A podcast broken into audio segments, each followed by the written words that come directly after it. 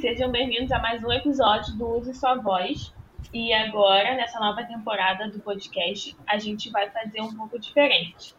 A gente vai trazer um convidado por mês falando de um assunto específico. E no mês de janeiro, a gente vai falar sobre o autoconhecimento, que é, é um tema assim escolhido porque em janeiro todo mundo começa com aquela listinha de metas para fazer durante o ano que você quer melhorar alguma coisa, você quer fazer uma coisa nova.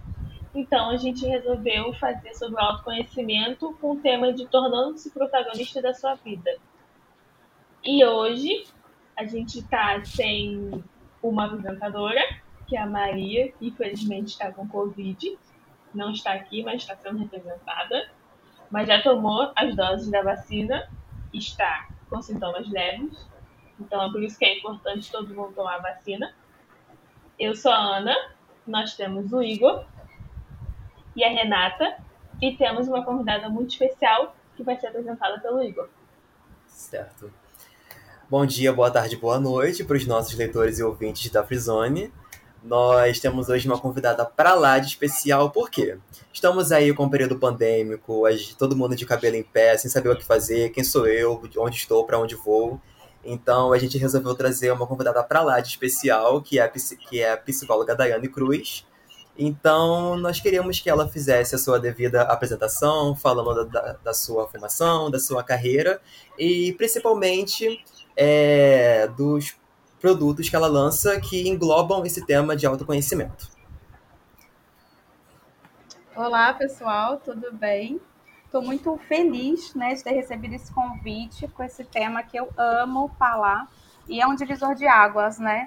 Começou sendo importante na minha vida, né? Eu sou psicóloga, estou é, formada há 17 anos aproximadamente, até eu me perco nessas datas, né? Sou especialista em recursos humanos, em gestão de RH e também sou especialista em terapia cognitiva comportamental.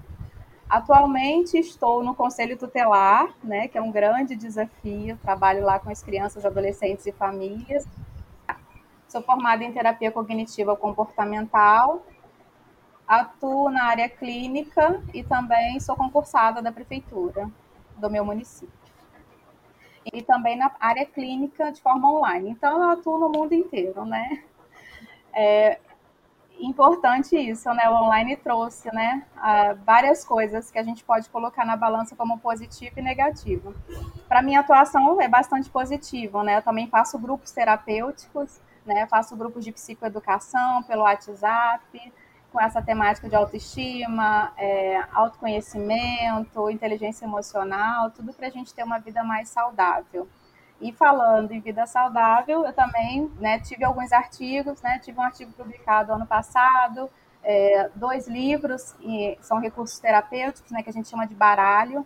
Um é sobre autoconhecimento, né? Tem um e-book sobre autoconhecimento. Aí é bom a gente falar da gente que a gente começa a lembrar um monte de coisa, né?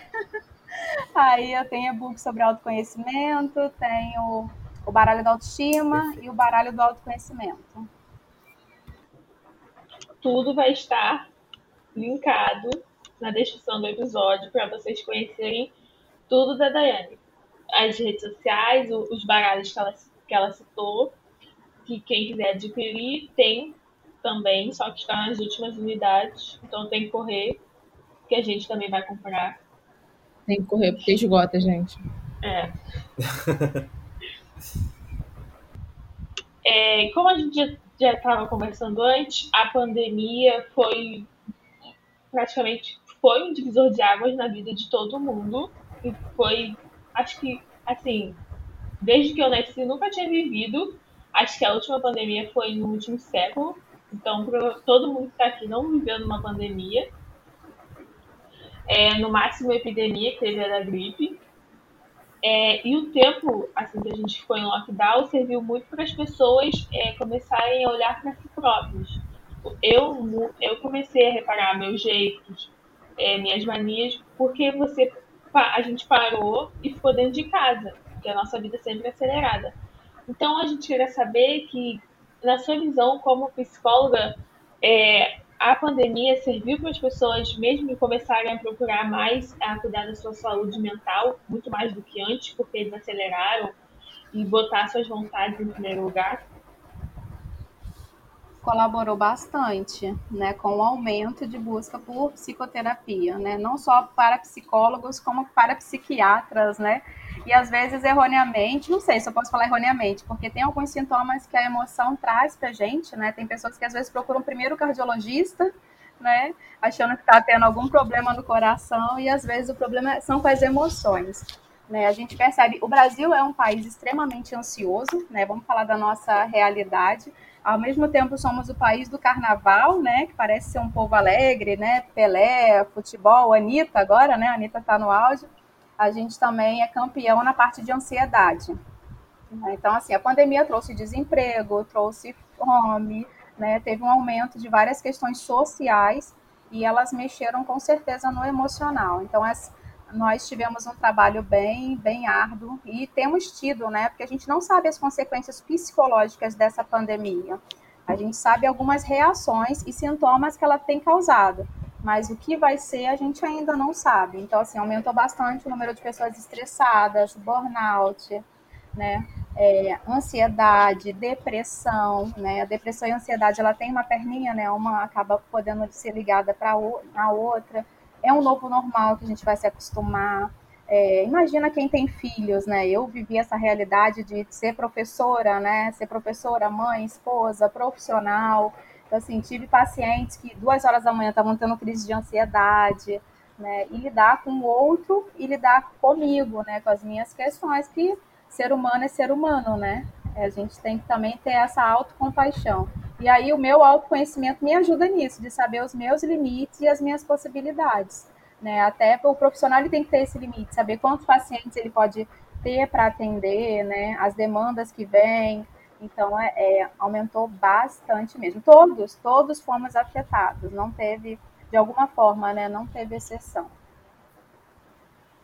Eu tenho um, uma pergunta que, como você falou agora, sobre é, que os profissionais também são humanos, é, como você faz para assim, é, não absorver, não, eu não falaria problemas, mas absorver o que os pacientes te contam na, nas, nas sessões.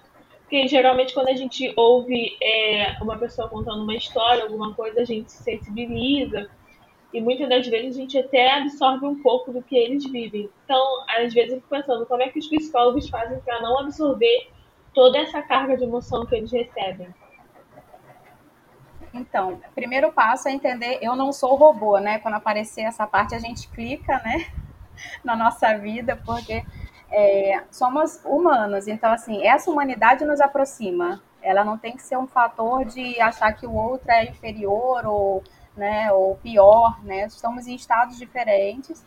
E o que é importante a gente não absorver é a gente ter a ética de entender que a psicologia é uma ciência. Ela não é um achismo, não é um aconselhamento, não é a amiguinha que eu levo para tomar um sorvete que vai me contar, não é a minha manicure. Então, assim, você tem técnicas para isso. O teu vínculo né, com o paciente é importantíssimo, que é essa questão humana de você saber que aquilo dói que é a dor dele, que não é a minha dor. Então, isso para mim ele é muito claro. Claro que isso não me impede de chorar se eu tiver que chorar junto, né, de sentir, de me preocupar. O psicólogo, quando termina a sessão, com certeza se preocupa, né?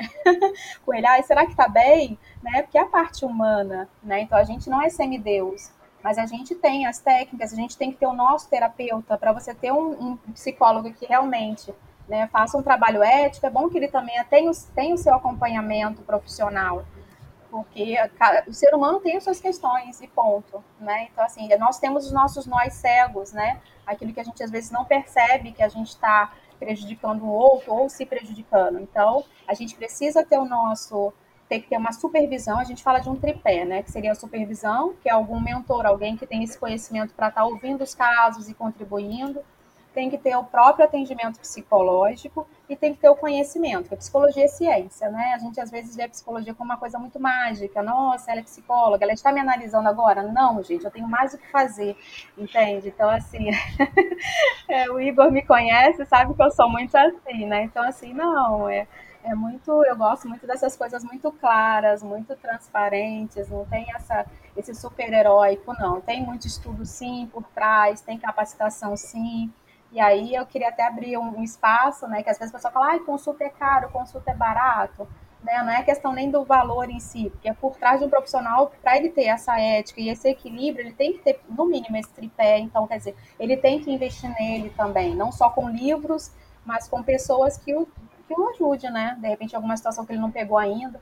Você imagina o DSM, né, ou o CID, que são livros que a gente se apoia em termos de diagnóstico. São livros de mil páginas, o DSM. Então, assim, para você conhecer tudo aquilo, você tem que ter alguém que, de repente, você pega uma situação de um paciente que você não pegou ainda. Então, de repente, o supervisor pode estar te orientando naquele ponto, né? Não que você tenha que ter aquele supervisor para sempre, ou a supervisão o tempo inteiro, mas tem momentos na tua vida que você vai precisar também contar com outro. É uma. Não, acho que é muito normal as pessoas querem saber qual a diferença entre a o psiquiatra, o psicólogo e o terapeuta. E eu queria que você esclarecesse pra gente quais são uhum. é, essas diferenças, porque muita gente fala, acha que pode ser o mesmo tipo de tratamento, mas a gente sabe que não é. Sim, é, o psicólogo ele é um profissional formado com cinco anos, né? É, cinco anos iniciais. É, de faculdade. A psiquiatria é uma área da medicina, então é uma especialização que ele faz para ser psiquiatra. E a terceira dúvida normalmente é psicanalista, né? Que as pessoas falam, né? Ah, qual a diferença dos três? O psicanalista, ele não precisa são cursos livres, né? Você não precisa fazer psicologia para fazer a psicanálise. Então, é um curso livre, né? Aí tem que ver uma instituição séria para você fazer esse tipo de trabalho, né? Porque é uma formação independente. Ah, não sabia disso. Muito. E a psicanálise pode ser uma, pode ser uma é, especialização é, também, também, para psicólogos, né? E a psicanálise, o pai é Freud, mas existem várias outras pessoas que estão nesse pacotinho da psicanálise, né? Lacan, né, Melanie Klein. Então, assim, é uma abordagem, é uma abordagem terapêutica. É, Dai, desde quando eu comecei a fazer a terapia, agora eu vou me abrir aqui, gente, momento desabafo. desde quando eu comecei a fazer a terapia, acho que foi uma parada assim que mudou muito a minha vida e principalmente a visão sobre mim mesmo. Exato. Eu comecei a me enxergar, a me ver, sabe? E esse processo de autoconhecimento para mim foi o ó inicialmente, mas depois eu comecei a abraçar com um pouquinho mais de carinho, porque eu comecei a ver que gerou bons resultados. E esse processo de autoconhecimento, ele vai sempre surgindo em diferentes campos da vida de cada um. Às vezes no sentido de relacionamento familiar e tal. Mas qual é o objetivo realmente principal do autoconhecimento? Ai, são vários, né? São bastante. É, a gente pode pensar que quando você se conhece, você consegue entender suas possibilidades, né? Porque imagina uma pessoa cega de si mesma. Ela não sabe o que ela vai fazer como profissão, ela não sabe com quem ela vai se relacionar, então ela não tem autonomia, né? Ela não tem o empoderamento, a autonomia. É, teve uma palavra que foi usada lá no início que fala muito disso. Vocês conseguem me lembrar? Não foi autonomia nem empoderamento. Foi protagonismo, né? Foi falado lá no começo. Sim. Então, assim, quando você é, não toma a rédea da tua vida, quando você não sabe sobre você, as pessoas podem fazer o que ela quiser de você. Também tem isso. Você, como é que você vai escolher uma profissão se você não sabe sobre você? Então, ele é importante para tudo, para você tomar, fazer suas escolhas de forma mais assertiva, não se envolver em coisas que vão te prejudicar, né? Saber dar limite ao outro, saber quais barreiras você vai ter que, que superar. Ah, eu não gosto disso, eu tô afim de enfrentar isso agora. Não, eu tenho meu momento. Não, eu vou enfrentar. Então, é, é divisor de águas. É divisor de águas mesmo. E também, é, muitas é, vezes, assim, né, é um, um, processo muito romantizado, né, que, que a gente vê na, na, na internet, enfim, em, em, rede social, que é um, um processo, assim, de você se libertar, né, talvez, colocar em primeiro lugar da, da sua vida, né, como protagonista da, da, da sua própria vida. Mas é também a gente vê um pouco que também é, é importante fa falar que também serve para você é, achar né, su suas mágoas, enfim, defeitos, podemos dizer assim, seus, né? E a gente quer saber se isso é, né, é o que, o que acontece, é verdade, se, essa, se esse, esse processo de, de se autodescobrir é doloroso e acaba sendo em alguma hora ruim, né? Porque a pessoa fica, né, assim, pô, então, tipo, eu, eu, sou isso, enfim, a gente quer saber se isso é o que acontece, se é realmente essa dor às vezes. É, é, é um pouco disso, né? Ou bastante. É saber a dor e a delícia de ser quem é.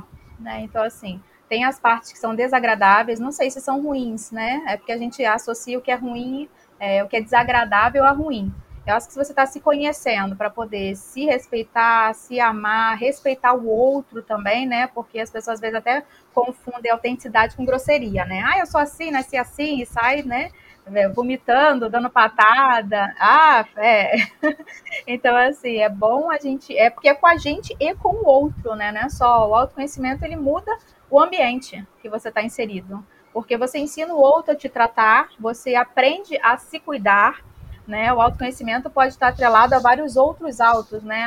A autoestima, o auto-amor, a autocompaixão, que é saber se perdoar, saber entender o seu tempo para cada coisa, né? Você reconhece com autoconhecimento as suas fraquezas, as suas dificuldades, suas potencialidades em frente às situações da vida.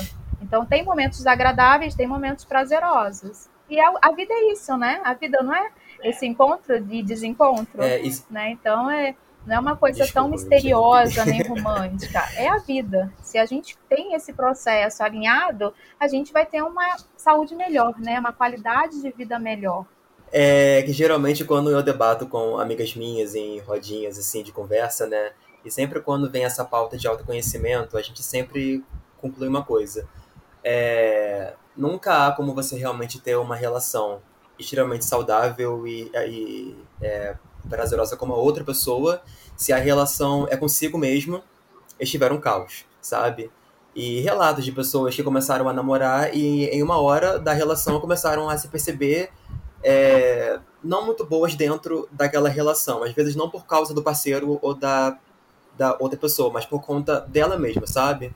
É, muito por conta da coisa de estou nessa relação, me dou muito para essa pessoa, mas eu mesma, que sou a pessoa mais importante da minha vida, não me dou o devido valor.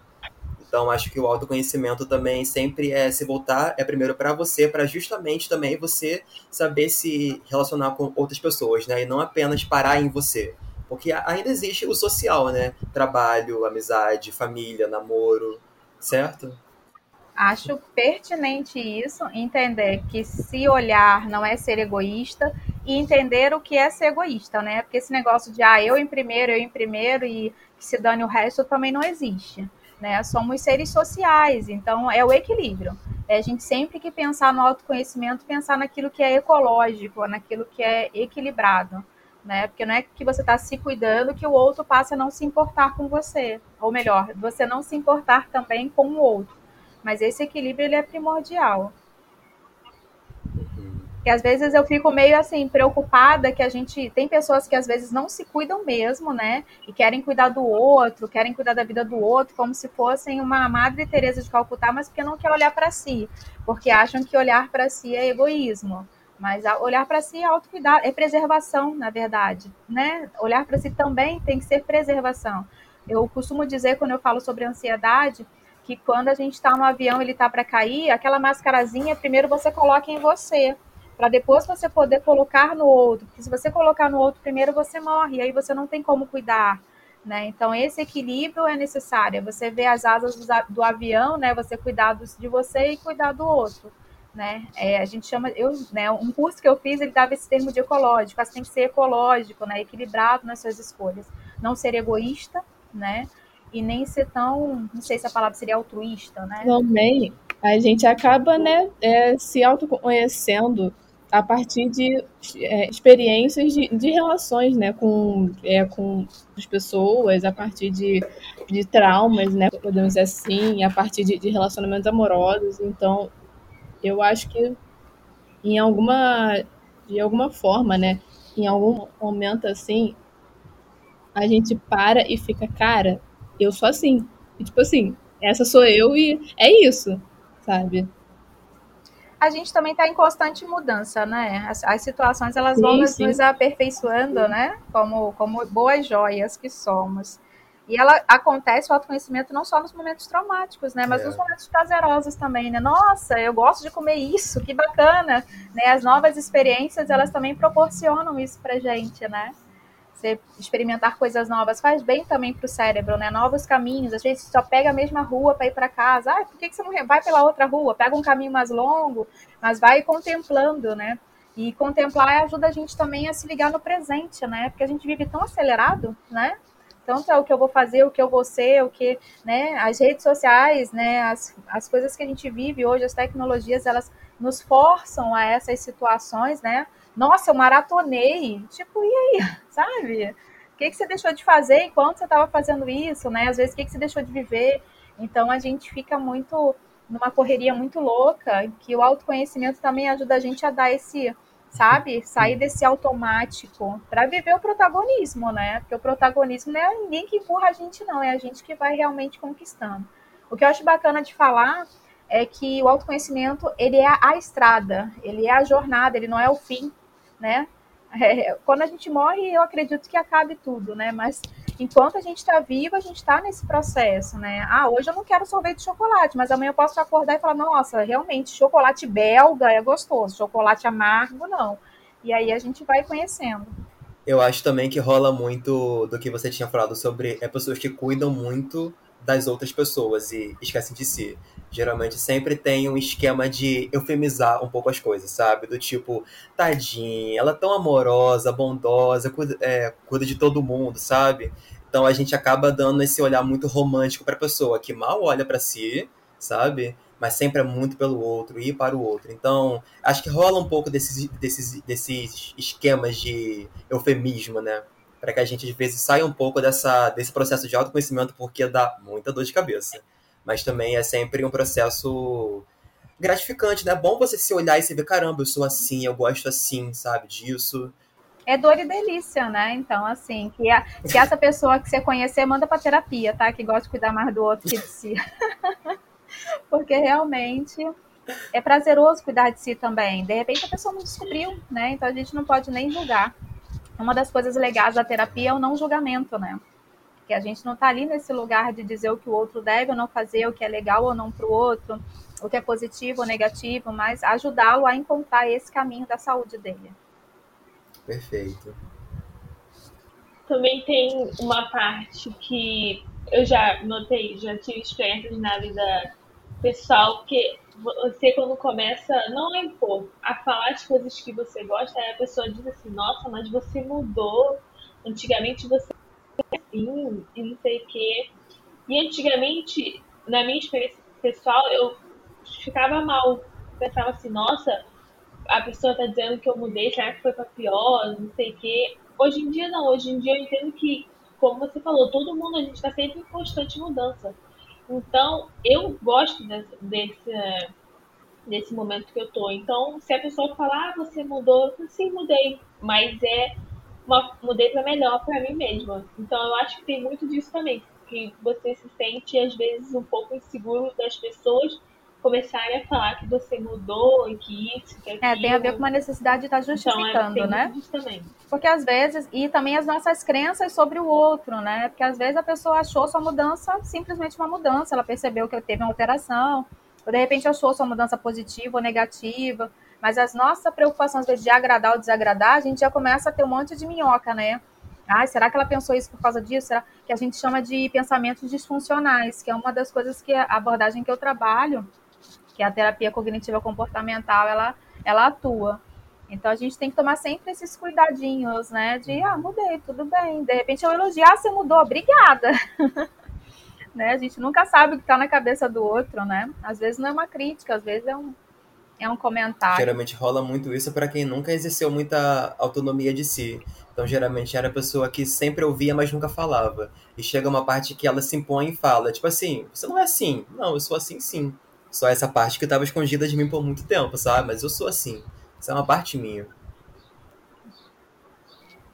Sim, né? estamos em processo de desvelamento, né? De autoconhecimento. É jornada, né? A gente não aprende, quando sai da barriga a gente engatinha, né? A gente, né, precisa de colo, né? Até adulta a gente precisa de colo, colo é bom, né? Então assim, tem hora que é bom um colinho de um amigo, né, de alguém para poder ouvir. Então as relações são isso. A gente no nosso dia a dia, relação com a gente é isso, né? A gente às vezes está engatinhando em algum assunto, de repente a gente começa a andar. E quando a gente anda é independência, né? Então, a gente, no nosso processo de vida, acontece demais. Tá, é, e continuando, puxando o gancho, o gancho que você falou, da, que a sua abordagem é terapia cognitiva comportamental, é, existem outras linhas diferentes, né? Como a gente estava falando ontem, que não sei se eu estou falando certo, que acho que é Gestalt e behaviorismo, e eu queria saber assim mais é, dessa parte. Você estuda todos e é, não pegam, como é que se fala? Faz, é, como eu poderia dizer? Você se identifica com ele e esse passa a ser a sua linha de trabalho?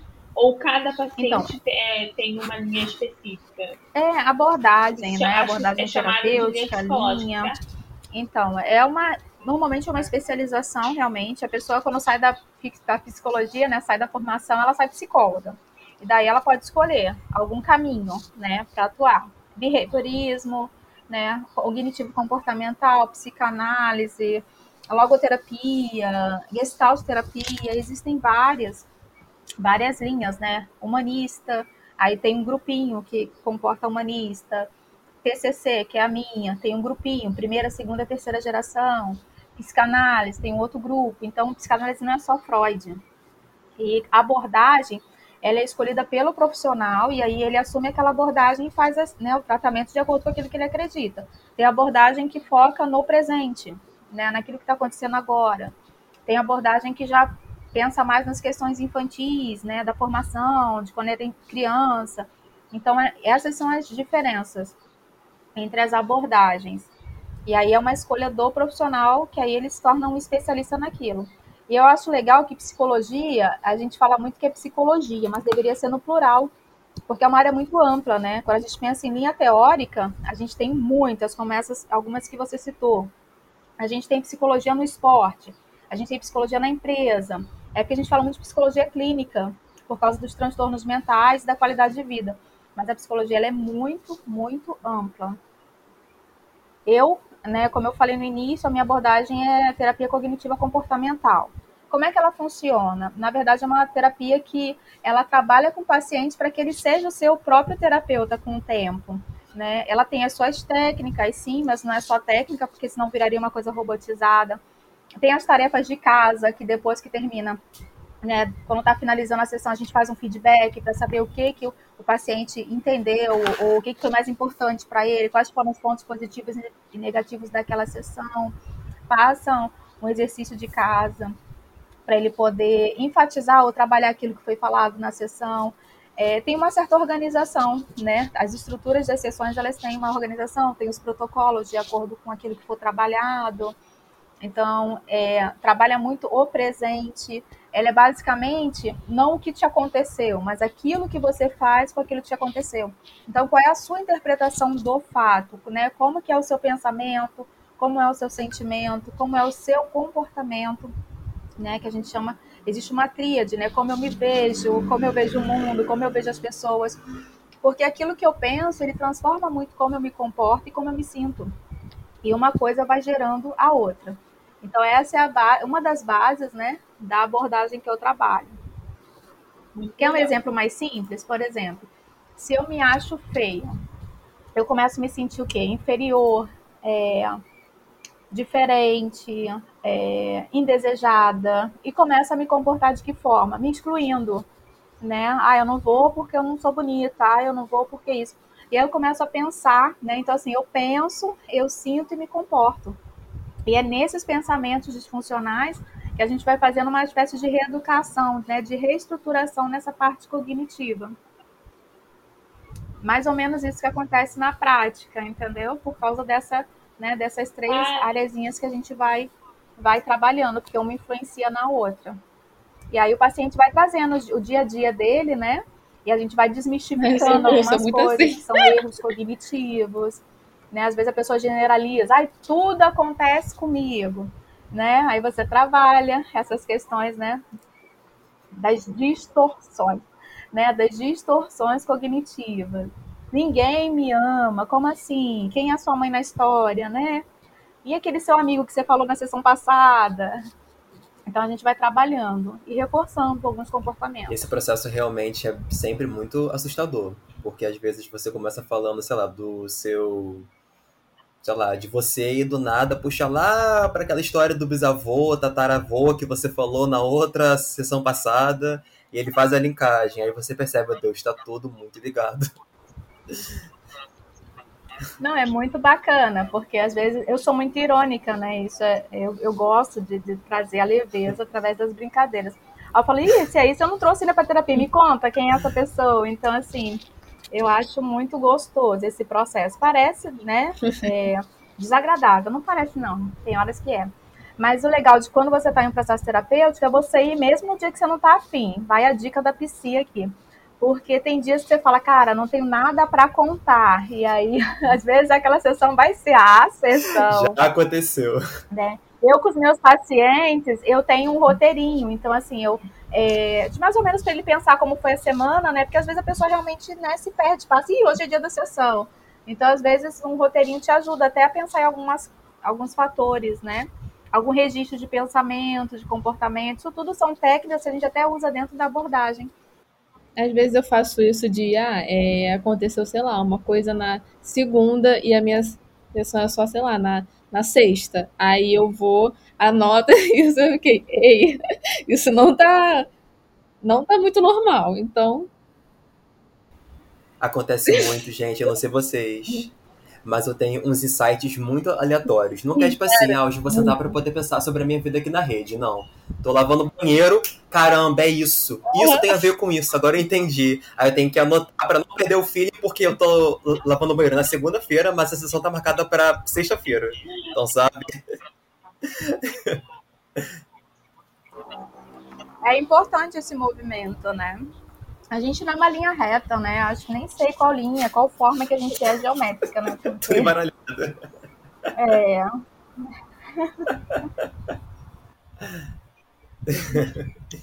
e uma das coisas que eu acho importante, porque aqui no podcast, pelo menos, quando a gente começou a tratar de alguns assuntos, a gente sempre sai daqui muito leve. Porque a gente começa a colocar para fora, né, coisas que até então pra gente era apenas dentro desse cabeçote aqui.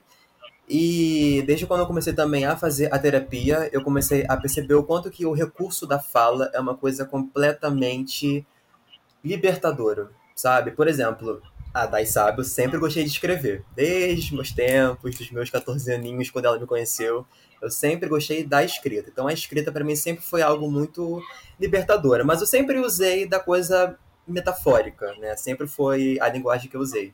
E quando eu comecei a fazer a terapia, que veio a coisa mais objetiva da fala, acho que você enxerga aquilo muito mais no cru, sabe? Você percebe, tipo, ah, não, isso aqui não é porque os anjos um dia cantaram aos meus ouvidos, eu paro, tipo, não, isso aconteceu por conta disso, disso, disso, sabe? Então acho que você olha a coisa mais na no real, sabe? O, o pezinho fica mais no chão.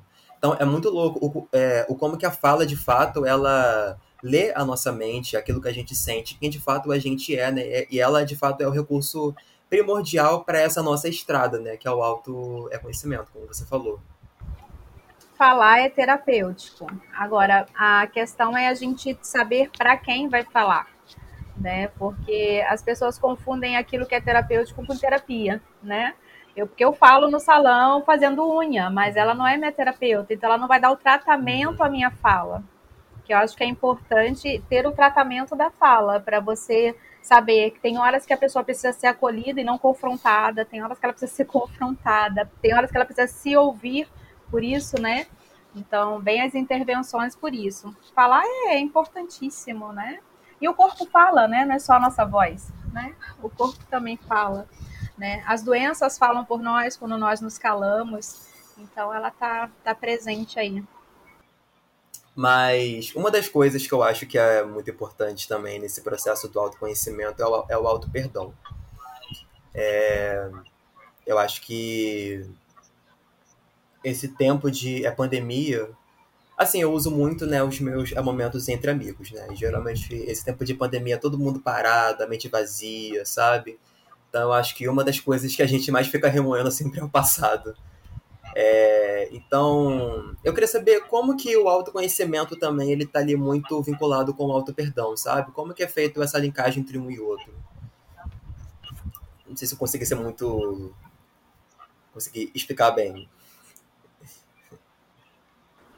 Então, é, eu acho que esse momento não foi só de visitar passado, não, mas pensar no futuro né? Por isso que o pessoal adoeceu, né? Ou deprimiu ou, ou, teve ansiedade. A gente não ficou só no passado, ficou no futuro também, né? O que, que vai ser de nós, como será o novo normal, e, e as crianças, e a educação, né? E os empregos. Então, foi bem complicado.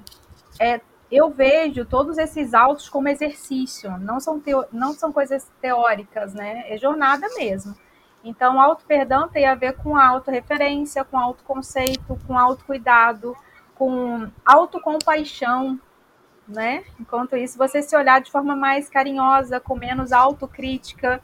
Então, esse equilíbrio do menos e do mais, né? É você reduzir as suas autocríticas, suas autocobranças e aumentar o seu tempo com você, as suas coisas que te fazem bem, né? Aquela atitude você tomou porque naquele momento era a forma que você enxergava, né? Então, às vezes a gente se, se culpabiliza muito por coisas que a gente não tinha maturidade para desenvolver né? E tudo, se a gente encarar a vida sempre como erros, ah, eu errei nisso, a gente nunca vai aprender. Então é trocar algumas palavras, sabe? Ao invés de usar erros, né, para a gente poder se perdoar, é mais fácil usar aprendizado. E realmente aprender para não repetir, igual a escola, né? Porque quando eu trabalhava com adolescente, aí eu falei, cara, tu repetiu de série, então você gostou muito dessa série. Porque se a gente repete, né, aquilo a gente ficar ali. Então, se a gente não gosta, a gente tem que achar uma forma de realmente passar por aquilo.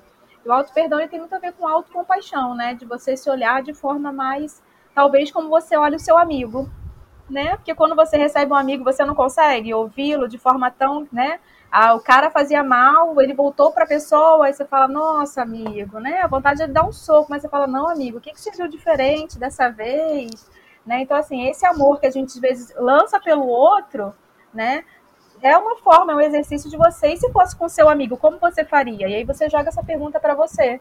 E aí você deu para entender esse link Total. De, como, de um exercício de auto perdão, né? De você, o que você faria pelo seu amigo que você gosta tanto, que você tem tanto cuidado e compaixão, você lançar essa situação para você. Se meu amigo estivesse vivendo isso, o que, que eu faria com ele ou por ele? e aí você começar a relaxar. Gente, gente em terapia agora, né? Que a carinha de vocês foi a coisa mais fofa. Tô quase cobrando a é sessão no final. Manda pix. é, no final...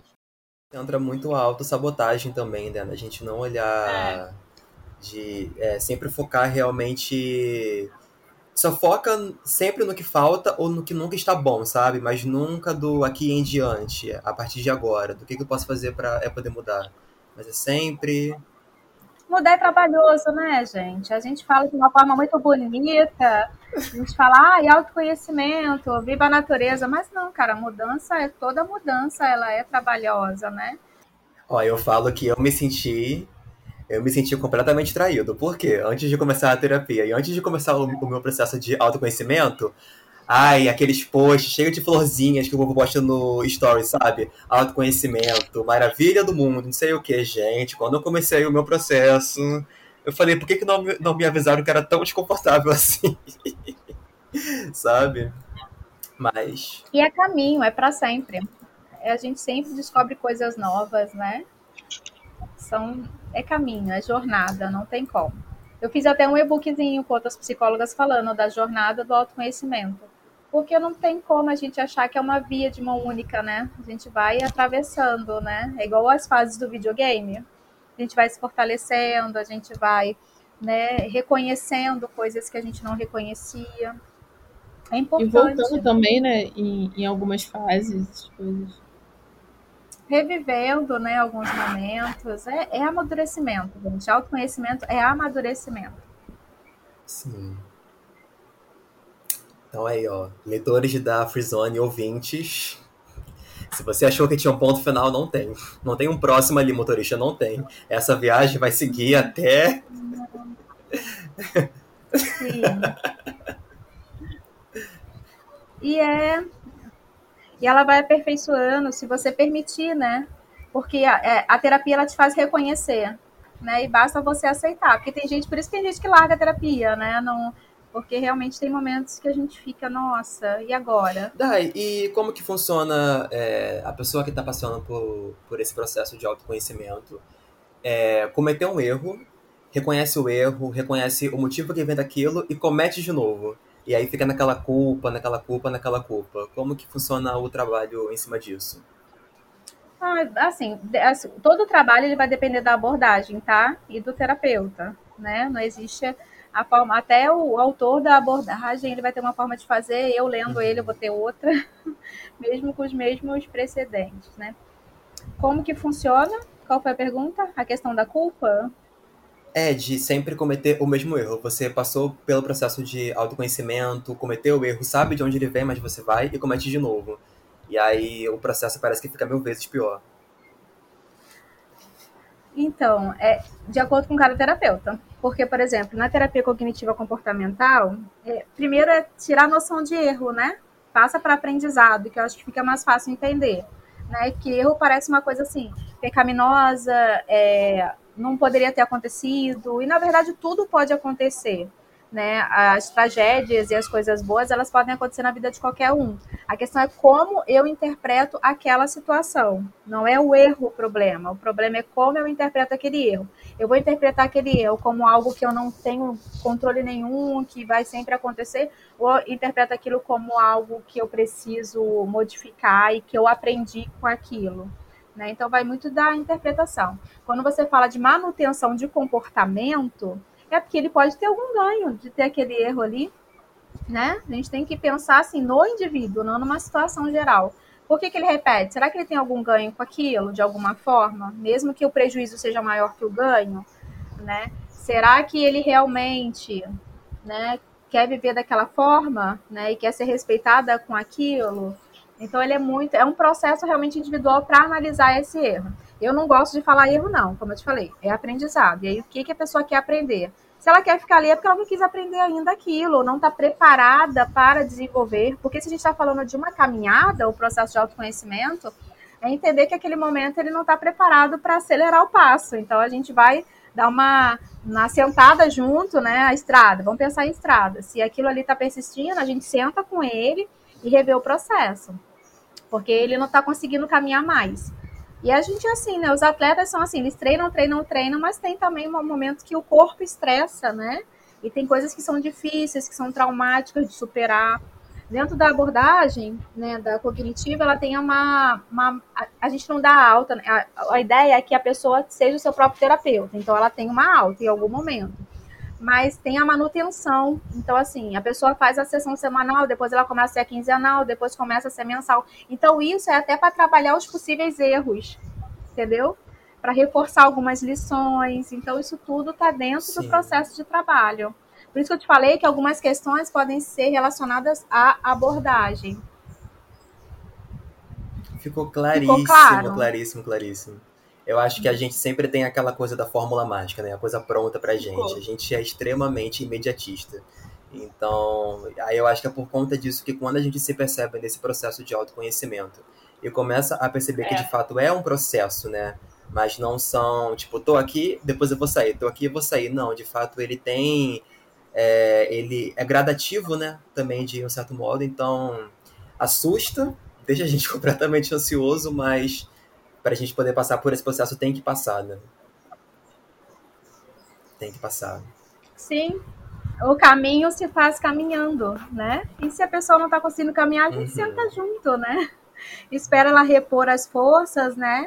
É aquela questão que eu falo muito, né? É desistir e desanimar, né? A pessoa desiste e às vezes ela tem que descansar, né?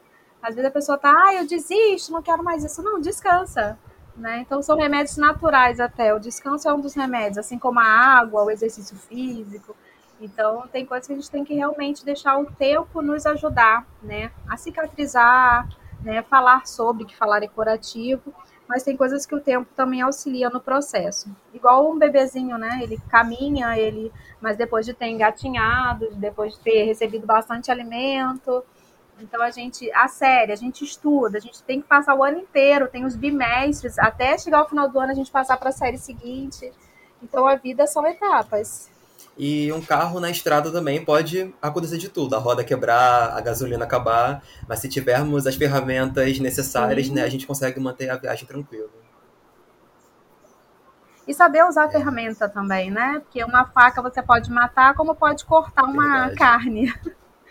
Então não adianta ter a ferramenta se você não souber usar a ferramenta.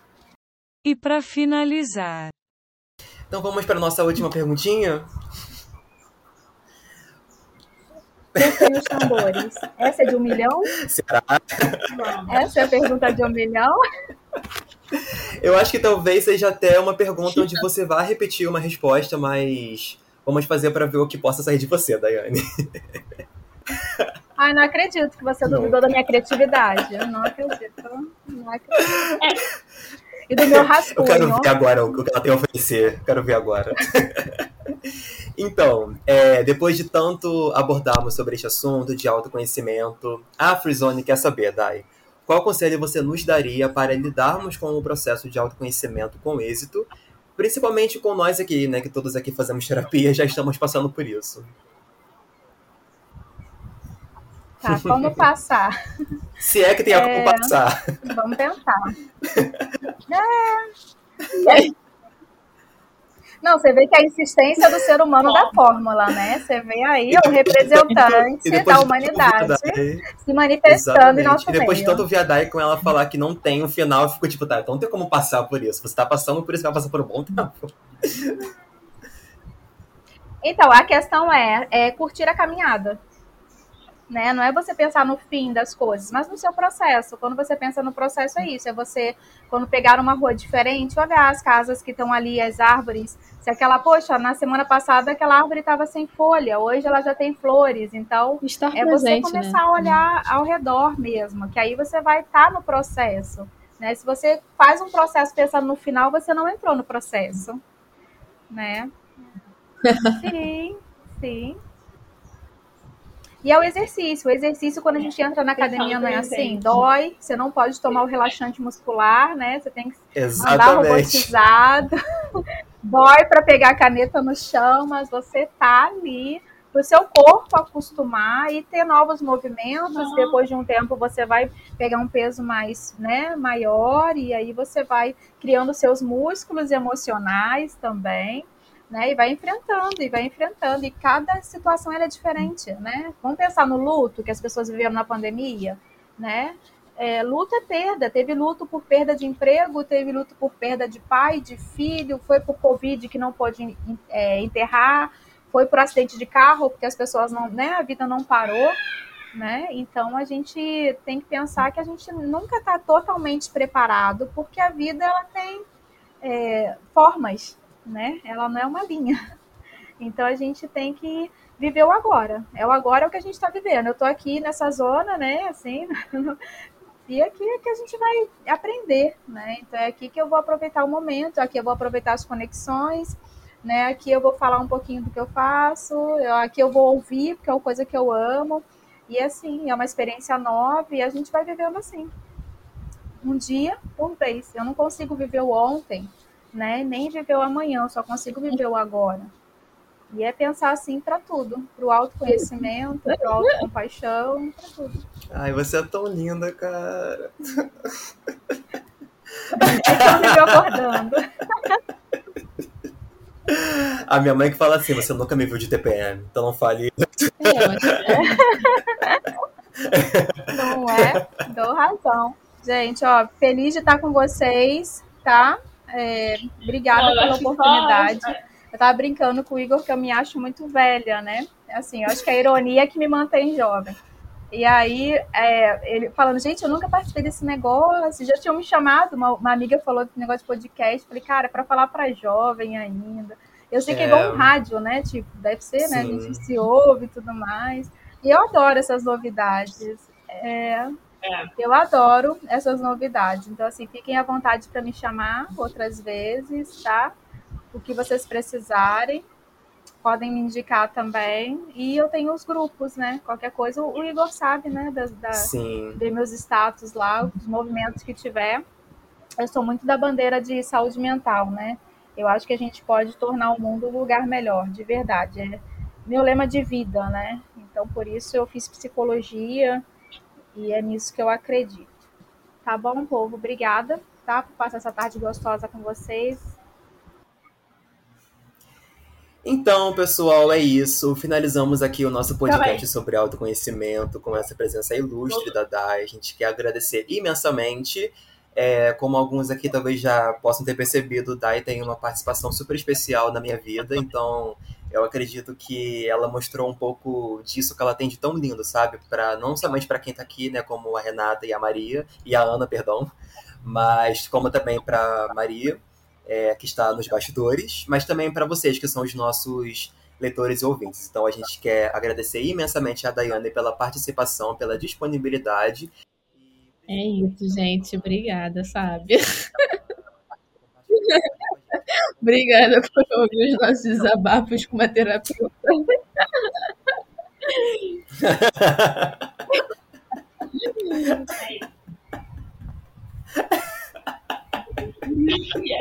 que não saiam daqui, não contem pra ninguém. É isso, gente. Um beijo. Finalmente. Exatamente. Finalmente você veio aí no episódio certo. Então tá bom, amores. Beijo, obrigada pela beijo. oportunidade. Tchau, tchau. Acompanhe nossas redes sociais, é nosso Instagram e o site da revista, que vão estar na descrição, todos os links. E os nossos episódios agora serão mensalmente. Então, só vai voltar a um beijo. no próximo mês. É. Mas a gente tá, continua ativa no Instagram e no site. Então, um beijo. Fiquem todos com Deus.